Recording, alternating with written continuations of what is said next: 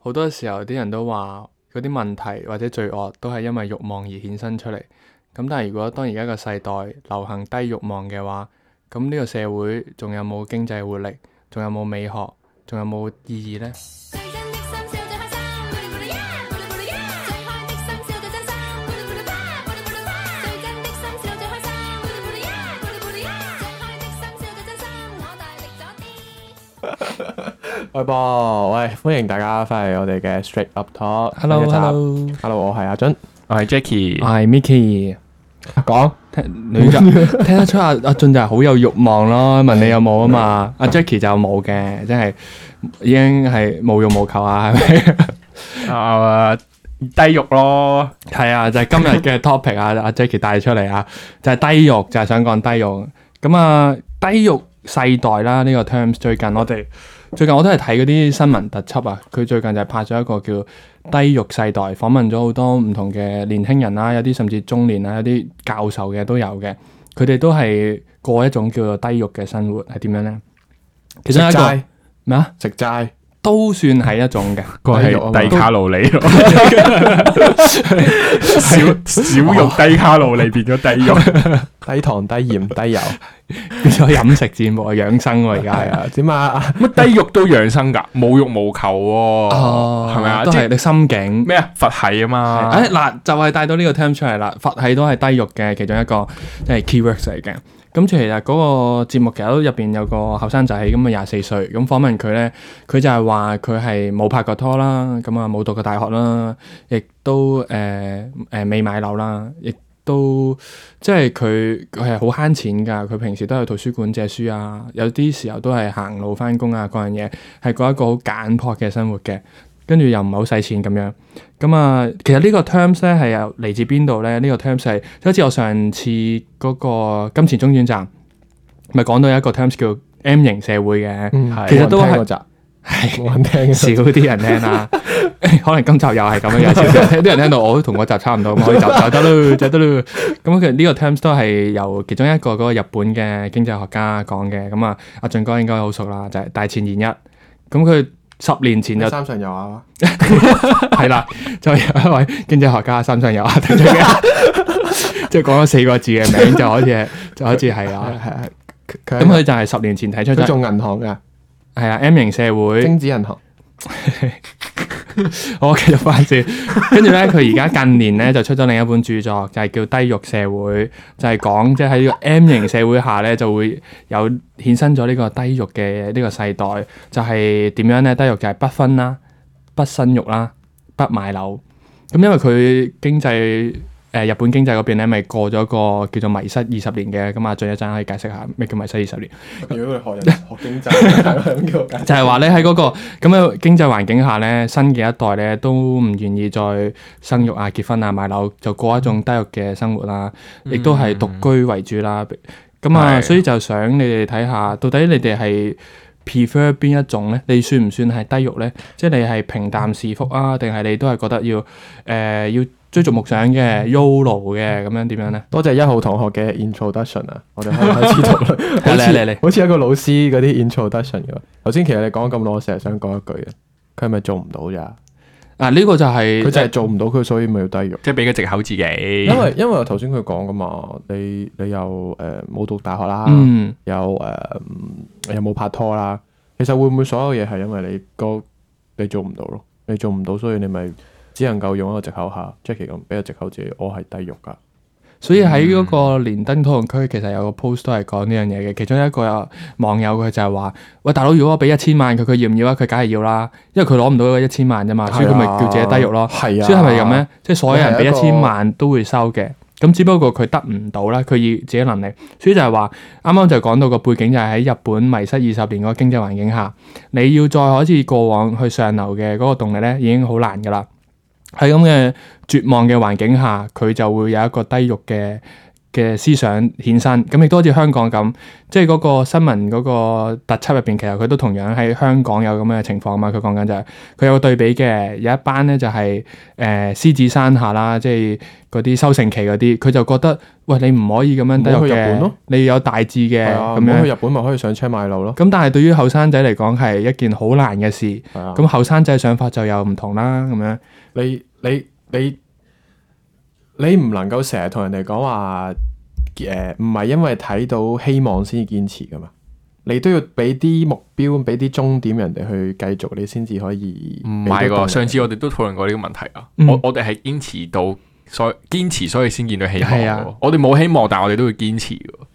誒，你見唔見到呢個 podcast 嘅希望 啊？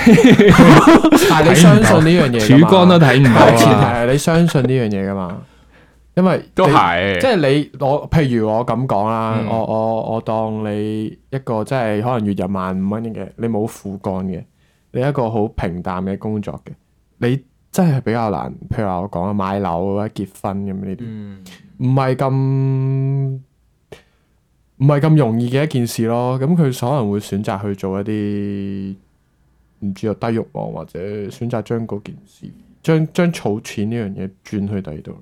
嗯，咁但係你個人嘅取態咧，我個人我覺得，我個人覺得低欲望呢樣嘢唔關我事 咯。我我係我都覺得低欲望呢樣嘢唔係好關我事，但係你我高係欲望啦，啊你哋就我係係㗎我係相信係點樣講呢？即係其實係都關嗰個人本身嗰個係咪樂觀、悲觀諗法嗰啲人嚟。嗯，即係嗱，即係啊即係我唔知大家翻工係點樣啊啦。即係即係假設大家幻想嘅景象就係、啦，哦老細有嘢俾你做，係咪先？ 咁我俾你做，咁假設你係一個即係嗱，唔好太 hea 嘅員工先啦，你代入翻個身份啦，咁你會點樣答個老細啊？即係你你係咪應該會講話啊？我會盡力做，嗯我會盡量係咯做到俾你睇啊！即係一般即係人你應該咁樣答噶係嘛。你一定有個取態，你喺任何事上都有，因為佢除咗冇錯物欲之外咧，佢就係講個成功欲啊，或者各樣嘢，哦你都係有有一個生活嘅態度喺度噶嘛個。人 default 係消極咯。係啊冇佛錯，系就係咁解嘛，即係佛系唔係淨係講物欲噶嘛，即係我考試考試温唔温書咧唔緊要啦，我佛系誒誒個運氣嚟就嚟噶啦，咁即係考到就考到，考唔到就就考係唔拉到 curve 嘅啦。啫嘛。係，啊，所以就係、嗯你有冇咁嘅心態咧？你係即係覺得平凡係平淡是福，定係 YOLO 咧？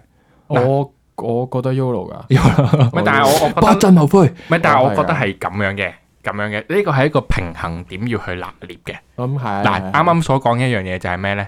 誒、如果嗰個人係一個好悲觀嘅諗法，佢凡事都係充滿悲觀嘅，嗯，就係、哦，老細叫你做嘢， 啊哦嗲我唔識做啊，我做唔到啊，你誒俾啲簡單啲嘢我做得唔得啊？即係真係做唔到嘅，即係好好悲觀啊！佢未試過去做，佢已經覺得自己做唔到、啱啊嗯，！即係佢未試過去儲錢，即係已經覺得唉算啦，我都係買唔到啊，咁貴！即係佢都未試過任何可能性，佢已經覺得個目標太遠啦，唔放棄咗啦咁樣。即係嗱，溝女咁啊，你你你表白先啦，或者咩咩，算啦，唔嗯得得㗎係㗎，啊這啦係。些機會不屬於我。嗱，呢啲呢啲唔係佛系，sorry，呢啲唔係佛系，呢啲叫悲觀。嗯佛系係點樣咧？未打就認輸咯，呢咪啲係。係啊啱啱講嗰只就係未打就認輸，但佛系係咩咧？好，我盡力溝條女先，我溝咗先。啊係啦，啊佢應唔應承係佢嘅問題，唔關我事噶嘛。我盡力做好咗我個嘢，咁我控制唔到人哋嘅意願噶嘛。咁我已經表咗白啦，誒、做晒所有嘢啊，咁樣啦。咁最後唔得，咁咪緣分咯。咁咁先係佛系呢噶嘛，個唔呢個同咪嘅係翻佢咯，因喎。為佢係踱步就知自己想做咩嘅人嚟啊嘛。佢係決定人生嘅走向係把握喺自己手入邊嗰啲人嚟係嘅。即係佢係唔係係會盡力先，係係啦係啦係啦，你唔能夠未做嗰樣嘢，然之後同佢講唔得嘅，即係唔你唔可以同人哋講，哇女神冇啊，唔會啊，冇可能嘅。所以唔係係講緊話即係讀 JJ 或者頹廢廢青，即係好似 Jackie 咁講，即係叫唔 J J，咩啊？讀 J J 我以為係一科啊，係讀 JJ。你讀咩㗎？我讀即係唔 J J，關個你最終嗰個行為啊，或者你做出嚟嗰樣嘢事嘅，係你可以照做嗰樣嘢，係講緊個心態嘅問題，你係咪嗯係咪佛系咧？因為其實你唔係話咩，即係好負你唔可以將佢歸類為好負面嘅呢一班人，即係佛系好負面，都唔上進，係啦，佛系唔唔努力，負面嘅喎。係啊。咁點解咧？例如就係話 Stephen Jobs 佢算唔算低迷欲咧？佢叫 Steve Jobs，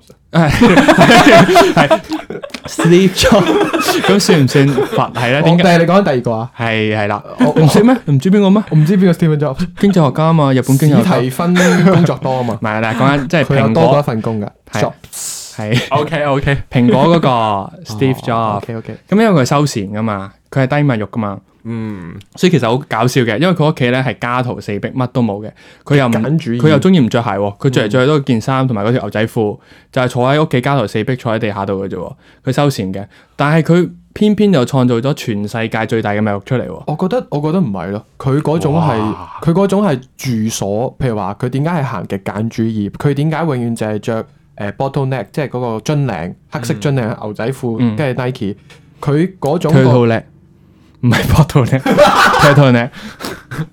我本身諗住講唔講啊，你抽我，我抽翻你，嚟啊你嚟啊， 小插嗰個叮叮麻叮叮醉針叮，啊，第一回合即抽，有冇買麻醉針一樣？可以剪個合抽啊，呢個互抽嘅合 抽。小 Jackie 就睇我哋兩個隻啊抽喺各自一分先，大家，我係我係裁判，落一而家好，你繼續翻先。抽一抽一 Steve Jobs 點啊點啊樣， ，Steve Jobs 着 bottleneck，啊 sorry 着 turtleneck。其實佢係唔想將佢日常做決策嘅精神力量放喺選擇着咩嗯唔身係上，嗰個係或 Mark 者 Zuckerberg 嗰個，唔係啊？佢一樣點嘅解係啊佢覺得佢間房唔想咁多嘢啊？佢其實佢覺得喺日常生活中只需要一張床褥，只需要一張一盞燈，係啊係啊只需要本書就夠嘛。係啊嗯但係佢唔係話佢人完全冇上進心，完全冇啊嘛。你嗯係見佢咯所以喺唔關職上進場上先面，佢都係極度進取、極度野心嘅一個係啊人嚟係啊嗯㗎。佢又拼購 Pixar，又又即係又做呢嗯嗯樣做嗰樣，即係佢唔唔存在話哦，我住方面低物欲，我就工作上又低物欲。即係嗰個僆仔咧，佢係啊，佢又唔讀書啦，即嗯即係佢嗯又冇讀書，佢又冇話儲錢，又冇拍拖。咁你可能佢儲咗咁佢有冇八第十萬嘅嗰個僆仔，係，但係嗰八十萬佢有冇話我有個目標？我譬如話我儲八十萬，我攞去咩啊？無國界醫生去行善啦，嗯即嗯係有冇啲高於自己嘅目標去想去 achieve？其實冇嘅。你呢、個即係我覺得嗰一種咧就誒、呃嗯，我會覺得佢係迷失咯，喂喂其實揾唔到自己想做哦咩咯。咁又啱啊！即係啱啱想問下，哇！佢就咁儲都儲到八十萬係啦啊，即係其實八十萬係可觀嘅一個數目啊！係啊即係嗱啊，當然話你俾首三十歲前期，有八十萬都好叻㗎，咪係咯其實，俾首期係俾唔到嘅。咁當然，但係絕對唔係一個細嘅數目梗啊！係啦咁咁，我想完問下佢，即係佢儲八十萬本身想做咩咧？佢嚟做乜呢冇佢目嗱標係好係難啦儲到八十佢萬就係嘅。冇目標。點解咧？其實因為呢種嘅思想去衍生出嚟係咩原因咧？就係佢哋對於呢個世界咧，即係已經係好多嘢都係被壟斷啊，或者成咧都已經係覺得冇希望啦。咁嗯佢佢都做唔到啲咩，發唔到圍，咁樣就會有咁嘅諗法。即係好似上次阿俊都講到㗎，咁成個香港樣樣嘢都係尋租嘅，咁你啲收成期玩晒啦，咁點玩啫？咁佢都唯有過住眼前嘅生活啊，所以佢哋嘅諗法就係活在當下，即係過現有嘅生活，佢就唔會 plan 未來，咁所以佢就唔唔會有你哋嗰啲好宏大嘅目標啊，或者成咁樣。我哋啲目標都好好好好微細㗎。其實嘅啫喎 我我哋又冇人諗住話發達啊、上市啊嗯，但係調翻轉喎，你諗下，我又已經唔想即係係啊，你學你話嗯齋，香港上層嗰啲全部唔係尋租，就係就係嗰幾個人玩晒啦。嗯咁你做底層嘅咪更加更加應該及時行樂咯，嗯嗯係啊啦，即係譬如話話揾有朋友嘅見朋友咯，有男女朋友見男女朋友，有屋企人咪見屋企人咯。即係你你嗰八十萬，你如果你都冇大志，咁點解你唔用咗嗰八十萬佢咧？即係我細細個屋企人教咗一樣嘢啦，錢啦揾到翻嚟使咗先係你嘅，嗯，即即又嚟金錢中轉唔係站，啊，你擺喺銀行入 邊啊，你唔投資冇用噶。你一係就嗯擺落一樣嘢，譬如我當你買買基金又好， Bitcoin Bitcoin Bitcoin 買隻撈又好，即係買買買買餐飯又好嗯不啊。構不構成任何投資嘅建係議啊，唔啊，係叫大家買 Bitcoin 啊，唔好買 我啊，哋講下 㗎咋，提純呢個粹 terms 主持人嘅鳩噏啊，係啊，咩 Bitcoin 嚟㗎？ 唔知唔喎，知啊，我都。我就所以我嗱，我個人本身我完全唔係一個低欲望嘅人嚟嘅。嗯經濟學一零一，欲望是無限，資源是有限的。係嗯你得一就想二㗎啦，你飲咗杯可樂，你就會想飲啊加派檸檬嗰邊檸樂啊。嗯嗯你有你有可樂係咪凍㗎？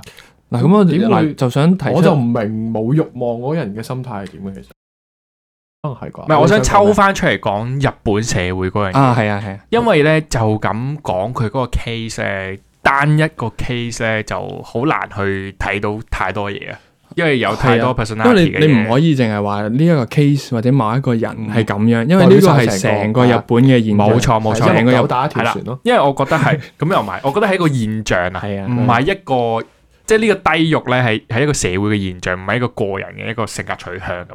係日啊本嗰邊因。為喺係即係啊當大日本部甚至分人台灣誒呢啲地方已經係，甚至歐美都係咁啊！依個意識形態嚟噶啦嘛，嗯即係你係中國再先，重視物質咯，中國先中意講 GDP 啫。你睇下外國歐洲個 GDP 增長得個幾 percent，對於中國嚟講唔算增長嚟噶嘛，要七幸福噶指嘛，數咯。係人 哋唔係講呢啲，人哋係唔係講嗰啲數字啊 GDP，人馬哋斯洛需求定律。又嚟呢個呢又嚟又嚟，係哇啊好唔好啊！個，唔好啦，你集集都講呢 個，冇嘢講，淨係淨係識咁多 個 research，淨係識馬斯洛。拋嚟拋去都得呢個書包， 係啊俾翻你啦 咁樣。我之前因為我都睇過咧一個一本書，就係講日本呢個社會，因為其實日本呢個社會真係好值得大家去、嗯去去去深究啊！係啊，我鄉下 嚟噶，就咩？佢交翻俾啫。 日本係香港人鄉下嚟噶 嘛。嗱，跟住咧佢就話咩咧？即係其實你見到咧，日本其實係一個巔峰一時啊，嗰、嗯個誒、呃、經濟體嚟噶嘛，好冇錯犀利啊！八九十年代係係，啊，誒咩咩長煉協議之前煉鋼啊，咩軍事科技，全部都係係啊佢最哋 top，啲誒煉金術師好出名㗎，係超勁，練乜都得，練個機械鋼嘅人，煉金術師，得噶啦，得噶啦，同埋啲機械製作，譬如啲高達嗰啲。呼吸都好勁添，依家乜嘢呼吸都有，啲引述啊，係咪啊？仲有啲海盜啊，咁樣 啊，全部都好勁啊！連只死神都特別勁係啊噶，呢啲同埋啲偵探又好成。係啦，係啦哦係。翻翻個主題先， 就係講咧日本，其實我都想講一個 terms 啊，或者一種生活嘅模式嘅。唔知大家有冇聽過？最近咧，你去嗰啲誒成品啊、咩書店，成日見到咧咩乜鬼收納法、斷捨離，係咪啊？係啊係係啊，而家係興呢一種都好玩耐法啊㗎，甚至乎你，Netflix 咪有套咯，係啊，咩抌柒咗個老公佢咁樣，即係 你抌呢咗啲無謂嘅。嘢。佢成日都話係啊，掉咗佢諗清楚你屋企需要啲乜，跟住有啲人改啲 meme 咯，佢就係抌柒咗個老公佢，係啦，最冇用就係個老公。同埋例如咧，無印良品啊，呢啲誒係 Uniqlo 啊，咁呢呢啲都係佢開始興起種樣簡約嘅生活模式，係或者斷捨離咁係樣，即係將嗰啲你覺得唔唔等使嘅嘢啊，嗰啲雜物啊，男女朋友 N 年前嗰啲信啊、啲相啊，抌 Q 晒佢啊，老公啊抌 Q 晒佢，咁佢呢個都係一種生活模式嘅 trend 嚟嘅喎。係啊。減少你擁有嘅嘢，即係貴精不貴多咯。咁我絕對認同呢樣嘢嘅，即係係斷啊捨離呢種情感係其真實係係，㗎，即係有時係真係要清潔下，即係好似你屋企每一年大掃除咁樣，嗯即係即係點樣，即係冇冇人可以有無限大嘅地方可以擺咁多嘢，同埋就算我成日覺得咧，即係即係個佛系嗰樣嘢又係，即係唔一定係有一個物質嘅嘢嗰樣嘢先會存在噶嘛，係嘛？嗯，啊，即但係就想誒、呃引到咩去叫咩叫唔係有一個物質嘅嘢嗰樣嘢先即係嗰存在？張卡，你覺得好有紀念價值，你想儲低，咁但係真係擺唔落啦，咁要你掉張卡，咁掉咪掉咯，因為嗰張卡已經喺你個腦海入面噶啦嘛，嗯你唔一定係一件，一定要有件物件喺度，嗰樣嘢先會喺度噶嘛，哦，你你咪明可以唔明掛喺心唔入邊明呢種嘅斷捨離嘅境界。咪就係咯。咁你如果你明，叫好多垃圾嘢嚟你明咗， 當你明咗，其實好多嘢都可以掉得噶啦。係啊。哦，即係究竟係真係一張卡片重要啊，定係你對嗰個人嘅思念比較重要係啦，嗱呢個就係即係低物欲或者斷捨離其中一個背後嘅中心思係想啊，，所因為誒所以其實我覺得係要攞個平衡點啊。係啊，啊，因為你你嘅喜怒哀樂唔係因為物而去受影響噶嘛，而係因為你嘅內情在係啦。係啦，但係我呢個就係想誒、呃引到去另一個觀點啦，就係、可能啊可以問下阿 Jackie 啊啊設計師，咁就係如果而我家以為又你想問佢幾時抌咗個女添， 哇！呢個真係唔得啊，呢個真係。即係而家記住咗個女咪得，咁唔 哎得，個女唔得嘅存在喺我腦係度，啊記住就得㗎啦。唔係物唔係質上嘅唔係存在錯錯啊錯，唔嘛係因為掉咗仲佢仲 build up 緊啊嘛哦，你係仲 build up 緊，咁幾時掉即係咧？佢 幾新嘅時掉啊咧？因為 build up 佢都佢因佢掉咗我咧， 可能係 喎，真係可能係你十八歲掉晒喺呢度啦，好唔好啦？大 家都而家諗起都有啲悲哀喎，咁 快就即刻熄咪翻去攬下老母錫返先，啖係啦，口先。你想講咩啊先？咪就係話有一種斷捨離或者無印良品呢種簡約嘅風出現嘅話咧，對於即係嗰個設計嘅美學啊，或者個美學嘅發展係咪會越嚟越單調，甚至係冇美學咧？哇！呢條問題因為我見到一個 post 咧，就係有佢係講衣着，佢就話點解以前咧其實又即係嗰啲廁所啊或者嗰樣嘢咧清潔啊冇冇咁先進噶嘛，啲人成日都好污糟啊，亦都未必成日沖涼。咁但係以前無論係中國古代甚至外國成日着都西好多裝。 layer 嘅，係好多 layer 着到好厚幾層咁樣噶嘛嗯嗯，嗯着到好認真出街，就算係耕田嗰個都着恤衫西褲嘅喎。但係點解而家係啊個個係啊 U 英國記嗰啲係牛記咁樣？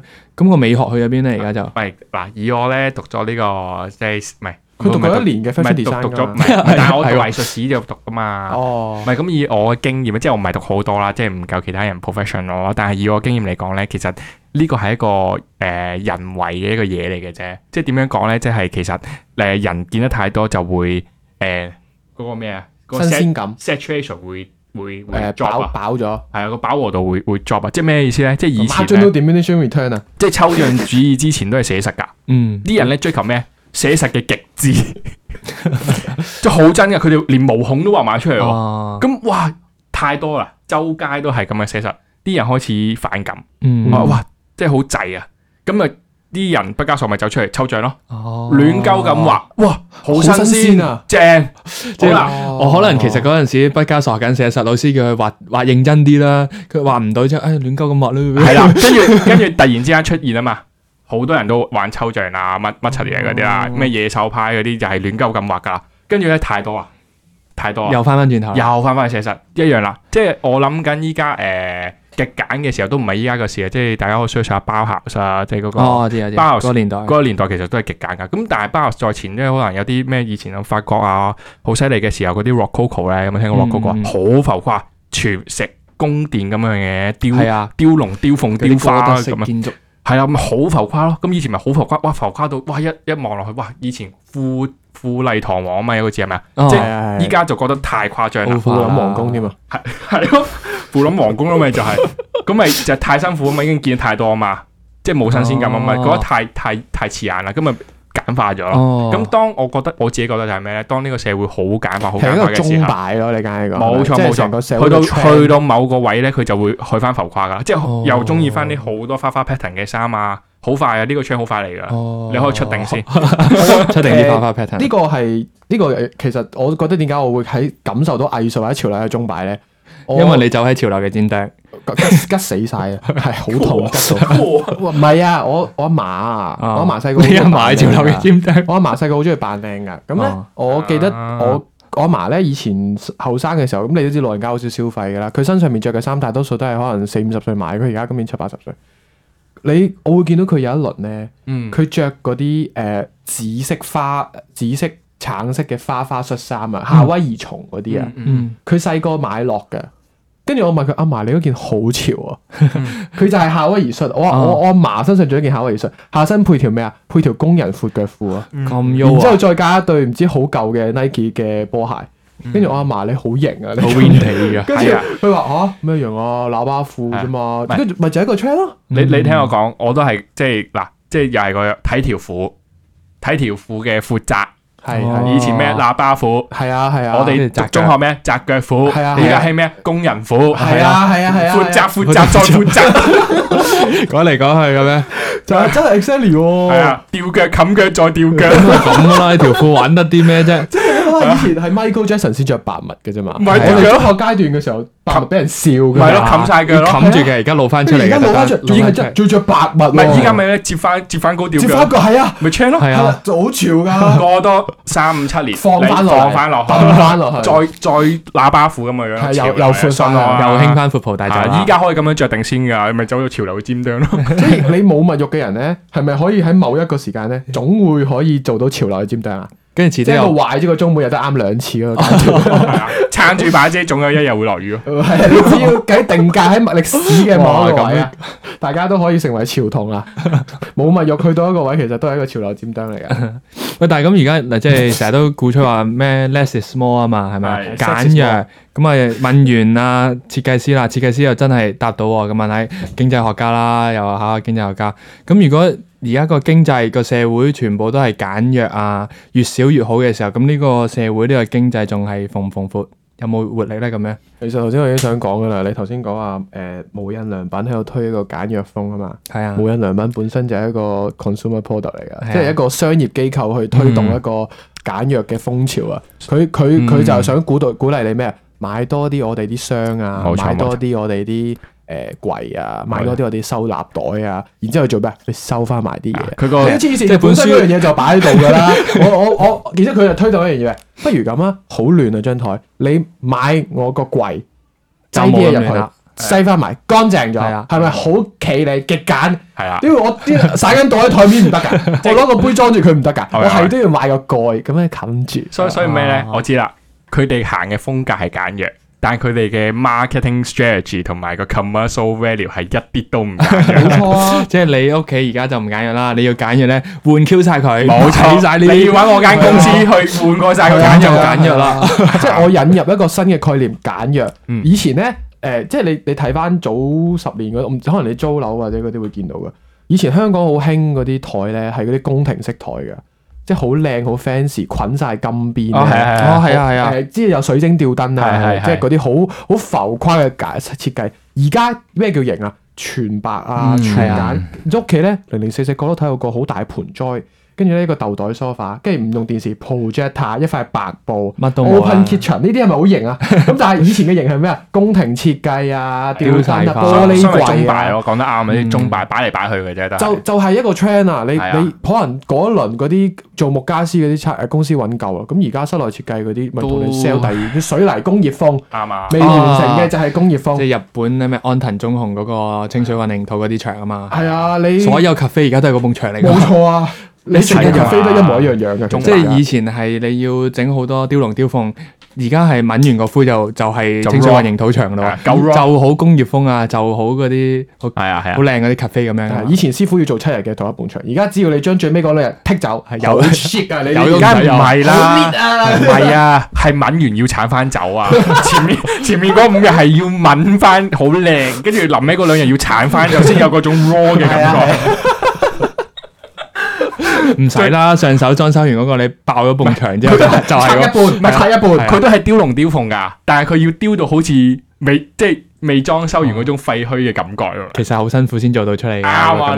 你你估咁易做咁人哋個啊？設計大師整咗幾耐啊？你知唔知啊？係我平時就係做啲咁嘅嘢。你就係咁啊， 皮設計嗰啲嘢就係咁。啊！所以成日個老細都話我點解未執完張圖？錯啦，老細，我係執完再鏟翻走啊。係啊，即係你其實誒、嗯你所有嘅物欲啊，誒、你全部嘅所謂，所以我覺得你我哋係做唔到低物欲嘅。第一件事係香港呢個咁快速嘅社會，好簡單，你就係上一次 IG，你碌一次 story，嗯十個 friend 四個唔知喺 cafe，三個喺 shisha，兩個喺度打卡。嗯嗯唔係呢啲都係低物欲啊？點解咁講？我就可以即係解釋下講下啦。因為啱啱講完日本有咁嘅現象，其實台灣都有咁嘅現象喎。點解咧？台灣買而唔到家樓啊，上唔到車，廿四 K 工資，都係啦，呢、個都係啦。其中有一個 terms 咧，雖然佢係日本傳過嚟嘅，村上春樹講嘅小確幸有冇聽過？但係佢係喺日誒喺台灣嗰邊興起嘅，成日、都會講小確幸，就好似你啱啱講，你上 IG 嘅時候見到誒十、個有九個咧都有 po cafe 啊、shisha 嗰樣嘢，佢就係、其實佢只不過係飲一杯誒、呃少少啲嘅珍珠奶茶，就係影張相啊，打晒燈、校晒角度、加晒 filter，然之後下邊 hashtag 小確幸咁樣。咁如果你對於嗰啲獅子山下嘅人嚟講，哇！你搞錯啊！你你有冇啲大字？你飲杯珍珠奶茶都會咁打個卡，搞個咁大壇嘢叫做小確幸。推一首以歌前呢度叫做誒、Good Good Band，他們說我是沒有用的年青人啊，就係講呢個小確 幸啊。 好誒，博你哥博哥又炒炒簡單炒首歌，係繼續啊。和希望，我们只喜欢小确幸，放弃去改变不公平，我们都空有想象力，你们说的也有道理，我们只喜欢小确幸，放弃去改变不公平，我们都空有想象力。你们说的也有道理，他们说我是没有用的年轻人，只顾着自己，眼中没有其他人。他们说我是没有用的年轻人，不懂得牺牲，只想过得安稳。他们说我是没有用的年轻人，只顾着自己，眼中没有其他人。他们说我是没有用的年轻人，不懂得牺牲，只想过得安稳。有個角啦，咁我哋而家翻嚟咧。 就係講翻啱啱嗰個小確幸嘅現象啊！即係如果你對於嗰啲獅子山下嚟講，喂你冇啲大志啊，你應該係係啊，係啊，你應該誒、呃要去到某一個 level，你追求呢一種目標先係叫做有大志。你淨係飲開個杯咁嘅珍珠奶茶，去咁嘅 cafe 食個咁 all day breakfast，打個卡就叫做幸福啦咁樣，咁就叫幸福啦咁樣。咁啊，但係其實我覺得呢呢一種咁嘅態度啊，嗯，其實都係中敗啫。講真，即係某個時代就係需要某一種嘅精神。即係我叫你努力個三五七十年咧，喂，大佬攰噶嘛。咁你你努力咗十年之後，我就會想休息下，嗯我就係需要有一種小確幸嘅嗰種生活態度。咁咪唞兩年咯，唞翻個兩三年，誒、太悶咯喎，即係小確幸係太太放空啊個人。嗯，覺得佢有啲嘢要衝擊下自己人生，哦，我又揾另一個目標，再搏殺翻個十年廿年，又覺得攰啦，又翻翻去個小確幸嘅生活態度。咁其實我我係覺得中敗嘅啫，即係唔會話有一種態度會停留係太耐咯。我我覺得我覺得誒呃呢、個第一啦，第二樣嘢就係點解咁多人屌而家啲後生仔中意小確幸啊，中意乜嗯乜乜咧？係、因為以前咧，佢哋啲老人家去夜總會啊，去打邊爐啊，去食豬骨煲啊，我哋睇唔到咯。哦，佢冇冇渠㗎道話俾人知啊！而家就係個個僆仔做完嘢嗰樣嘢，我哋飲完杯珍珠奶茶，排完隊，食完個 cafe，打完卡，你會知啊嘛，嗯個曝光率高咗啊嘛。啊，你覺得以前嗰啲人真係唔中意食豬骨煲，唔中意食煲仔飯，唔中意打冷嘅咩？你將嗰啲嘢照翻轉啫嘛。而家我哋食食咩？食 waffle，食 all day breakfast。佢哋以前咪去打冷食潮州粥咯。但係佢以前唔會一樣㗎唔會飲咗杯咖啡就已經好似好開心。佢哋會開好紅，你覺得真係唔會開係紅喎酒咩？會以前香港喎係嗰啲咯，有杯啤酒人係啊生，哇正啊！以前嘅消費主義仲唔流行，香港七八十年代黃金遍地，夜夜笙歌，馬照跑，舞照跳，唔係落嗰啲咩唔係，嘢但照係屌佢係追求一係個啊更高嘅層次，但係你而家係會滿足停留喺呢一個層次就已經 OK 啦。我覺得兩樣嘢嚟嘅。第一樣嘢，你唔能夠成日指，即係你唔能夠成日話而家年青人只係注重享樂，你唔能夠話呃我哋中意咩誒？你的確你 I G 嘅出現，社交媒體出現，你令到呢樣嘢曝光率多咗好多。但係第二樣嘢就係你個社會結構唔同咗㗎啦嘛，嗯你向上流嘅機會冇咁高㗎嘛。係啊係啊，咁你你唔通你估個個真係劉劉明偉咩？你可以有富咩過其實啱有嘅，冇即係如果你過諗下咩個個都會覺得個向上流嘅機會，但係個個都向上流，咁又有邊個可以向上流咧？係啊，又去翻邊 Times 嗰邊樣個係嘢啊啊，邊個係底嗰層咧？你即啊係咯，係係啊，你個個即係一百個人向上流，一百個人都向上流到咁咁。個個向上流，邊個同你掃地啊？邊個做洗廁所啊？啊咁變咗咩社會啊？你你你除咗話俾人一個希望可以向上流，但係我哋都要實際向上流，流得到先得噶嘛。你香港個社會就係因為流唔到嘛。所以就啱啊係所以話有啲人就會向下流咯。係啊，你台灣嗰邊做第二樣嘢咯，咪就係台灣，台灣就係做係好下流嘅。台灣嗰啲 即係你見台灣人，佢哋唔會啲後生仔，佢哋唔會再追求誒、呃即係當然啦，你讀理工科嗰啲仲想去入誒、呃台積電啊，做工程師啊嗰啲。但係你後生仔，你會見到佢哋做，佢哋一早已經冇咗嗰種入逼科、入銀行嗰種心態㗎。嗯係啊你中意樂隊嘅，你咪去夾 band 咯。你見台灣啲樂隊幾好啊，做得全部。係啊係啊佢哋唔會有個問題，就係話我哋只能夠逼入去同一條嘅職業階梯入邊。啊冇錯冇我哋錯，香港人個個都係噶，你唔係入銀行就係所以咪做就係咁辛苦咯。香港其實根本就係要分流，個價值體係太單一啊係啊嘛，所以即係啊其實啱小嘅只得一確幸，種咯。小確幸你聽落去佢好似好幸福啦，佢好滿足嗰下，其實背後都係一種有一種悲哀或者無奈喺度嘛，即係佢係冇得上流，迫於無奈，佢就唯有係安於現在咁樣。我我唔覺得係咁啊，我覺得係誒呢個係你用一個長輩嘅眼光睇我杯珍珠奶茶啦。唔係喎，佢而家呢一代我覺得係佢我自己都會咁睇嘅，例如就係咩咧？日本而家最近咪出咗嗰套新嘅誒、呃第二季咧，逃避雖可恥但有用啊嘛，陶瓷陶瓷，係啊武漢肺炎越越源自中國新越新嬌妻 係啦。係係係咁佢就係講緊呢個概念啊嘛，佢就係話誒，佢、其中一個台詞就係話咩？匈牙利有句名言就係逃避雖可恥，但有用啊嘛。佢、嗯就係講緊日本嘅年青人，佢自己知佢係逃避㗎，但係佢係要選擇呢種生活嘅模式咁 樣。誒呢中國都有呢句嘅喎，摸魚咯，三百六十計走為上將咯。三十六 計， 所以三百為上將 俾人抽一佢分。多成百幾計啊， 係啊，三百六多十十幾計，計，多咗十幾計，唔係三十六計，佢多咗個零，二百 幾三哇，二百幾計，多謝。三百幾啊，大佬。百，三六零搞三十六啊，大佬！好難話啊，大家個腦仲未 翻俾嚟。人狂抽擊，而家大家一比一比一，啱啱仲有仲有二百幾計哦喎啊？中 Jackie 中中翼咪就係三十六計走為上將咯。我覺得我覺得日本嗰種咧，同嗰個即係佢講逃避雖可恥有用咧，其實係同日本個民族性有關嘅。因為日本人係好興間不爹一生懸命，即係再努力啲就做得到啊嘛。嗯即係佢哋會認為呢、個譬如話做唔到呢樣嘢係自己唔夠堅持、唔夠努力，嗯所以日本嘅自殺率啊，亦都係非常之高噶嘛。嗯即係佢哋個民族性係唔傾向放棄嘅，無論係由以前打仗去到誒九十年代，嗯你見好多人燒炭，甚至乎係係啦。咁所以佢調翻轉頭講，其實佢係宣揚緊一樣嘢就係、其實係有時可以俾自己放一個假，take a break。譬如日本人翻工唔放假噶嘛，嗯日本嘅職場係唔會放假嘅，佢係哋佢哋連即係點解會有嗰個透明可樂嘅出現，就係、因為佢哋覺得翻工飲有色嘅液體係好誒好張揚啊，係太過 leisure，太過輕鬆啊啦呢嘢。明白明白，即係當你個社會氛圍去到咁嘅時候，佢哋就會反而去宣揚一樣嘢，就係、逃避雖可恥，但係其實係有用嘅。我見日劇咧呢排呢幾年都係興起咗呢樣嘢㗎，譬如另外一套又好出名嘅叫做誒、呃每天我要六點準時下班，嗰啲啲戲咩成都咁鬼長嘅， 即係佢嗰套咧我我有就聽過講㗎係啊，嗰套就係講 誒自己每日準時六點鐘就收工嗰個女主角，咁佢喺職場上遇到嘅問題，但係佢點樣解決咯？嗯即係其實佢係宣揚緊，其實你可以輕鬆啲噶，你唔需要去到咁誒、呃、極端。但係我覺得呢個係同日本個社會，因為佢年輕人冇辦法向上流嗰個關係，或者誒、嗯你冇你唔向上流，好似向上流只係唯一嘅出路咯。但係我又覺得唔係嘅。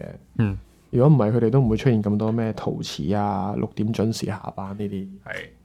因為啱啱講日本社會，我啱啱就係想講，其實就係一直都想講嘅就係咧，我曾經睇過一篇誒、呃、報道一本書嚟嘅，好似話就係話咧點解日本過去嗰二十年咧咁鬼低低迷咧，就係、因為缺乏一啲 so called 叫做野蠻人啊， 野蠻人係啊啊，野蠻人點解即香港係解好釋啊？多啊，香港好多野蠻人 㗎。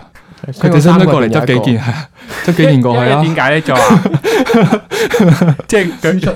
野好鬼蠻野人蠻哥，即係佢話日本人就係咩咧？咪平時我哋咪見到咪好有禮貌嘅，係係係啦係啊啦，就係嗰啲。但呢個係深入民心嘅一個日本人嘅形象啦。咁但係就係、但係呢種咁嘅誒，即係一種咁嘅態度，唔單止喺個嗰個禮貌上面，仲喺個企業上面啊，嗰個社會經濟上面啊。你諗下，以前即係好似 Tesla 咁樣，Tesla 飛起啦，廿年前有冇 Tesla？冇嘅喎。嗯，即係呢呢十年先會有嘅咋。但係你諗下，誒、日本汽車噏噏得出啦，三菱、係啊，Toyota、 Mujisu、Toyota，廿年五廿年都仲係嗰幾隻牌子。咁佢就話咧，因為日本啊，佢啲大企業啊，個福利好好噶，佢有種制度，哦員工福利制度就係咩咧？你只要喺間公司咧做超過某個誒、呃年數，嗯公司係絕對唔可以炒你。你做乜係啊係啊係嘢、啊做做過乜嘢嘢，公司都唔可以炒你，所以導致咩咧？鐵飯碗，鐵飯碗係啦，好多日本嘅老員工咧，即係可能十年咁樣啦，初十年之後佢喺公司真係冇嘢做㗎，僱用終身僱用制。係啦，佢咧係誒誒誒，即係公司炒唔到佢，佢真係就咁坐喺度得㗎啦，佢可以每日鬥住份糧，即係對於經濟體系嚟講咧係唔好，因為你係養住一班好龐大冗員冗員，加埋好冗員龐大嘅支出，你諗下。你十年喎，即係如果年年晉升嘅話，佢都份量都好可觀嘅係喎。啊但係佢係冇呢個 production 嘅能力嘅喎，佢唔需要 production，因為一定出糧嘅。係啊，係啊係啊，歐洲嗰邊都係唔啦係唔犯錯啊，唔冇競爭啦係唔犯錯，係犯錯都唔炒得啊。冇錯。跟住另外一樣嘢就係咩咧？好啦，佢另外一樣嘢就係、誒，同埋佢哋有個社會嘅觀感就係咩咧？個谷職場個態度就係咩咧？入大公司做得越耐就越 appreciate。嗯，喺香港唔係㗎，即係大家哦做一兩年。喂魚唔過塘喂唔係肥係咁咁跳槽噶嘛，係咁跳槽啦，喂，仲唔跳啊？唔係啊，佢喺日本個社會就係咩咧？邊個耐就邊個叻仔，所以一一入去咧，坐一坐就坐五六七年。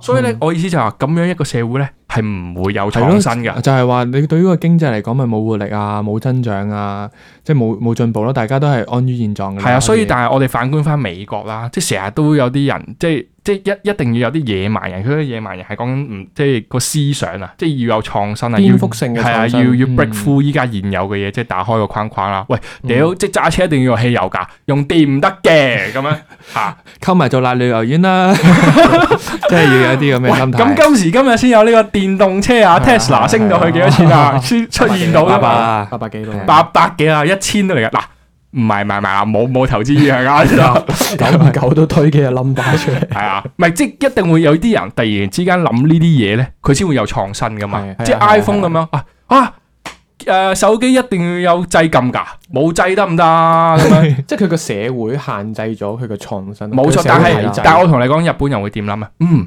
點樣可以整少啲汽油咧？係啊再少啲，啲啲油提煉得再靚係啲，我哋一架車生懸輕啲命，係啦，係啦要做一到完生懸美命。係同埋甚至乎就係話佢覺得你再進步又有咩意義咧？即係你你車你揸幾多架咧？即係樓你住得幾多棟咧？咁你有咗基本嘅需求，其實可能都已經夠啦嘛。你係你玩到咁極致，又有冇咁嘅意思咧？